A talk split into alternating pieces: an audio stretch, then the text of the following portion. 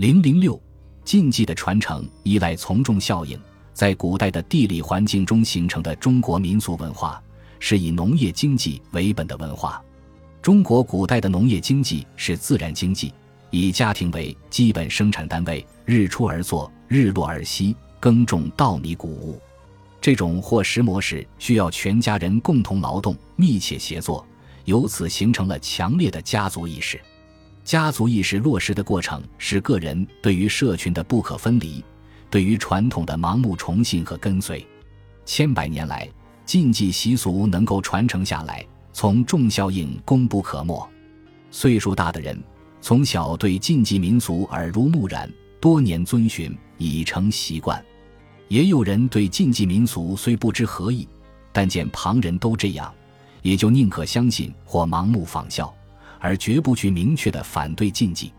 科学知识水平高的人和年轻人自己并不相信禁忌，但迫于老人、亲友和社会众人的习惯势力，为了图个大家心情愉快、心理平衡，也往往迁就老人和亲友，随大流跟着走。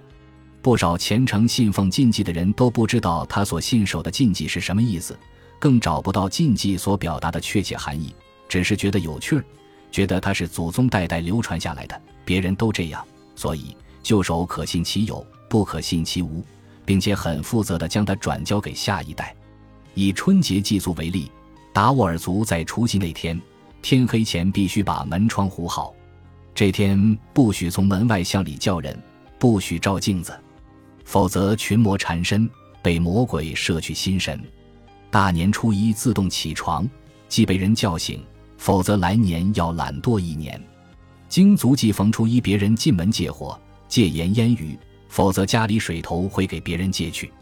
毛南族正月初一不能生火吹风，不能白天睡觉。初一二不吃青菜。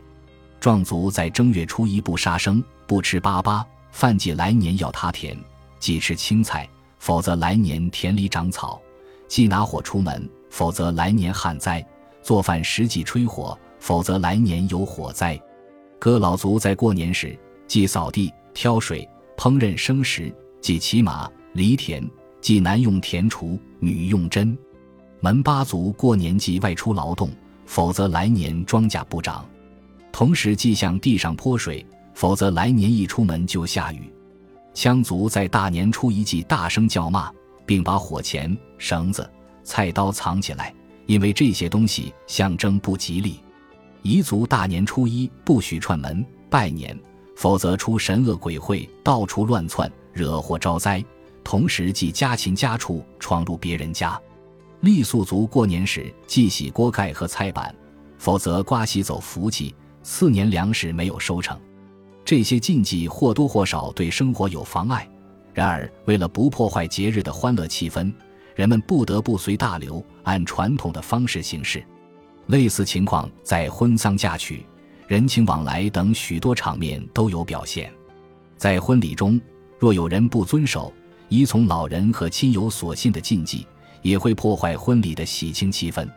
在丧礼中，亲属处于悲痛的心境中，如果有人违反他们信奉的禁忌，可能更增加了他们的恐怖或愤怒情绪，乃至造成人际关系的不和。现实生活中，这种使人们的行为变得谨慎起来的场合不断出现，多次的盲目从众或被迫从众，必然会造成和加重惰性心理。当然，面对禁忌，人们之所以有从众的行为趋向，原因还在于禁忌本身具有让人们从众的心理传承性，也就是说，禁忌的传播与其心理渗透性、传承性直接相关。很多禁忌是经由父母和社会传统教育训导的结果，而有的禁忌变成了一种遗传性的心理特质，比如对死亡的恐惧。而禁忌作为一种信仰防御体制，人们遵从它，出于内心的需要，甚至成为一种下意识的防范。比如西方人对打喷嚏有诸多禁忌，认为打喷嚏是一种征兆，当看到别人打喷嚏时，一般都要对那人说一句“上帝保信你”。据说。不然就对自己不吉利，这已相言承袭，不知不觉地传承下来。